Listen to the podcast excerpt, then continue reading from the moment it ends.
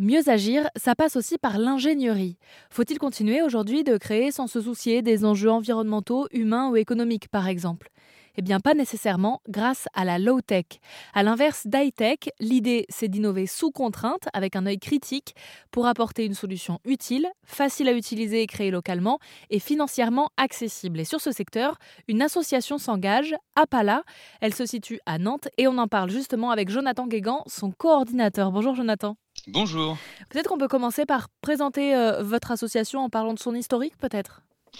Oui, tout à fait. Euh, bah, en fait, on était un groupe d'étudiants, euh, d'amis, un groupe d'amis étudiants en filière scientifique et technique, hein, IUT, génie thermique énergie, licence énergie renouvelable électrotech, master, master énergétique, master dans, la thermique, dans la mécanique des fluides. bon, des, parcours scientifiques et techniques et on s'est rendu compte. Enfin, moi, il y a un moment où je, me suis rendu compte qu'on avait tous un intérêt pour les, énergies renouvelables en particulier, et euh, bah, tout le monde partait, euh, tout le monde allait faire sa vie évidemment à la suite des études, et moi j'ai senti qu'il y avait une sorte de tournant où je me suis dit bon, en fait si on fait pas quelque chose là, euh, il va rien se passer. On, chacun va faire sa vie, puis on se dira plus tard, ah c'est vrai, on partageait des idéaux ou des, intérêts sur certaines questions, voilà, ça serait arrêté là. Donc moi, il y a un moment, j'ai un peu poussé pour que bah, on crée une association. Et du coup, euh, le, nom a émergé. Euh, donc je je sais plus vraiment. Je, crois que ça venait d'Alexis dans l'association, et quand je lui ai redit, il m'a dit que non, mais bon. en gros, quelqu'un a dit aux petits acteurs l'avenir. Et, euh, et moi, j'ai, tilté. Je me suis dit, bah, ça fait un peu cucu, mais ça, je me suis dit, bah, trop bien. Aux petits acteurs l'avenir, l'acronyme APALA. Je fais, ok, moi, je suis, je suis rentré à Nantes. J'ai, euh, déposé directement à la préfecture le, les statuts. Et, euh, et après, en fait, moi, j'étais rentré dans un Master of Science dans l'éolien, parce que je bossais dans l'éolien. Et en fait, j'ai décidé de quitter ce master parce que je me disais, mais en fait, qu'est-ce que je vais chercher là, alors que, alors qu'en fait, euh, bah là, je peux commencer à travailler pour vraiment euh, bah, changer les choses à ma manière, à, ma mesure, à ma modeste mesure.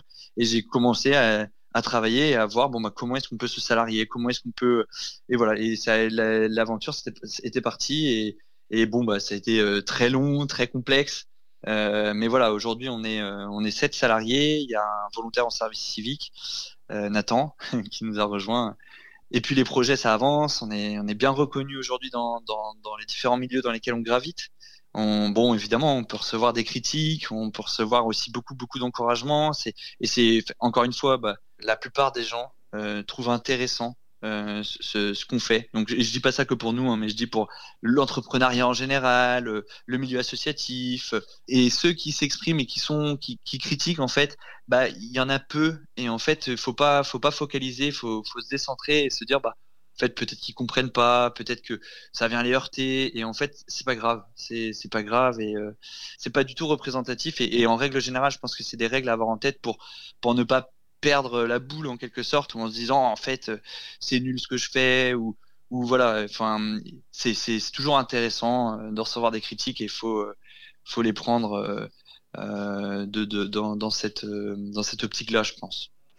Si la low-tech, elle répond euh, et aux enjeux environnementaux et aux enjeux humains, parce que l'idée, c'est d'essayer de faire un truc euh, facile que tout le monde puisse utiliser potentiellement si ça répond à, un besoin, et si euh, eh bien, c'est quelque chose de, durable, pourquoi aujourd'hui on ne fait pas que ça? Bah, comme je le disais, c'est émergent. Le Low-Tech Lab a, fait une superbe percée quelque part médiatique. Hein. Ils sont allés euh, récolter euh, des low-tech aux quatre coins, aux quatre coins du monde et les renseigner dans un annuaire, euh, dans sur un site, pardon, sur une plateforme, avec des notices pour que les gens puissent le faire par eux-mêmes. En fait, c'est toute une culture aussi. Hein. Il y a la culture du libre. il y a beaucoup de choses à créer encore. Par exemple, on, on se pose encore beaucoup de questions sur les modèles économiques. L'association, le modèle économique, il n'est pas encore stable. On peut avoir l'impression, comme une évidence, que, que, que ces choses-là, bah, en fait, devraient être faites partout, changer le monde quelque part. Hein. Mais, euh, mais en fait, euh, on se rend compte aussi qu'à chaque fois qu'on creuse sur un sujet, euh, c'est plus complexe qu'il n'y paraît. quoi. Et le vieux monde, comme on, comme on l'entend souvent, bah, en fait, a beaucoup de choses à revoir dans, dans sa manière de, de, de, faire. Mais en fait, moi, de ce que j'observe depuis dix ans maintenant dans l'association, c'est une révolution sur l'aspect écologique où les gens prennent en compte aujourd'hui ces aspects-là. On peut plus passer à côté de la question écologique.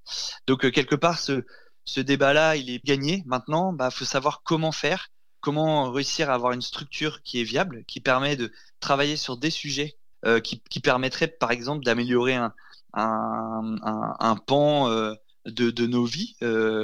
C'est complexe de faire simple, en quelque sorte. donc votre association a pour objectif de porter cette low-tech dans l'enseignement au sein des grandes écoles notamment, mais pas que, aussi de tout l'enseignement post-bac, d'innover, de la rendre aussi accessible euh, auprès du grand public, donc de vulgariser ce que c'est, à quoi ça sert, comment ça marche. Euh, c'est une association que vous avez fondée lors de vos études, vous l'avez dit, et on a tendance à dire que quand on est étudiant, on rêve grand, on rêve de changer le monde, et puis que tout ça s'éteint avec le temps.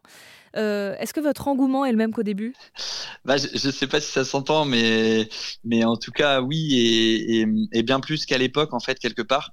Parce qu'à l'époque, euh, euh, j'étais plus traversé par des sentiments euh, qui étaient partagés entre de la colère, entre, entre de l'indignation, entre enfin pas mal de choses euh, qui peuvent aider hein, pour, pour l'engagement à se mobiliser.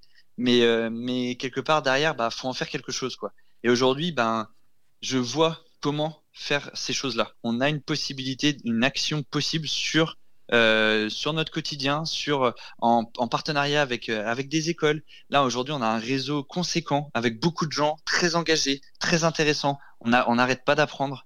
Euh, c'est passionnant et et je souhaite que ça que ça perdure le plus longtemps possible pour essayer d'aller vers du mieux, pour contribuer à notre modeste mesure, mais mais toujours plus pour améliorer en fait euh, ces choses-là, donc réduire les impacts environnementaux, améliorer euh, la société à notre modeste mesure évidemment, mais euh, mais du coup ça me ouais ça ça me ça me tient à cœur et il y a beaucoup de questions qui sont aujourd'hui beaucoup plus prégnantes qu'à l'époque. en plus on voit que ça évolue, donc c'est réjouissant et on l'entend pas assez non plus. Il faut vraiment vivre, je sais pas, complètement déconnecté du monde pour ne pas se rendre compte que le tournant écologique est là. Dans les faits, on peut toujours critiquer, c'est toujours compliqué, mais la bataille idéologique quelque part, elle est, elle est déjà gagnée en fait. Bon, je regarde pas le 20h, mais il y, y a, plus un, je suppose qu'il y a plus un 20h qui, qui ne parle pas d'écologie, euh, qui ne, enfin voilà, c'est une question qui revient constamment. Euh, voilà, l'enjeu n'est plus là quoi. L'enjeu est de, de, savoir bon maintenant comment on fait, comment on collabore, qu'est-ce qu'on propose, euh, parce que parce que l'idée évidemment n'est pas de un retour en arrière ou euh, on peut pas se permettre. Il y a des gens qui, qui souffrent de, tout un tas de maux encore aujourd'hui, malgré le fait qu'on est dans la période la plus prospère de, de l'humanité en fait. C'est la, la période où il y a le moins de violence. C'est Steven Pinker qui nous l'apprend. Et, et ça, ça fait du bien de le savoir en fait. C'est important. Et c'est pas parce qu'on le dit qu'on s'en contente. On, on, se rend compte des choses, mais on peut continuer à améliorer les choses. En fait, euh, c'est pas du tout un, un souci. Il n'y a pas, il a pas besoin de dénigrer euh, ce qui est pour pouvoir avancer en quelque sorte. Et ça fait du bien d'entendre ce discours aussi sur l'antenne d'Airzen Radio, mais aussi en général dans les médias. Je rappelle le nom de votre association, APALA. On parle de la low-tech, L-O-W-T-E-C-H, avec vous, Jonathan Guégan. Merci beaucoup. Merci beaucoup à vous.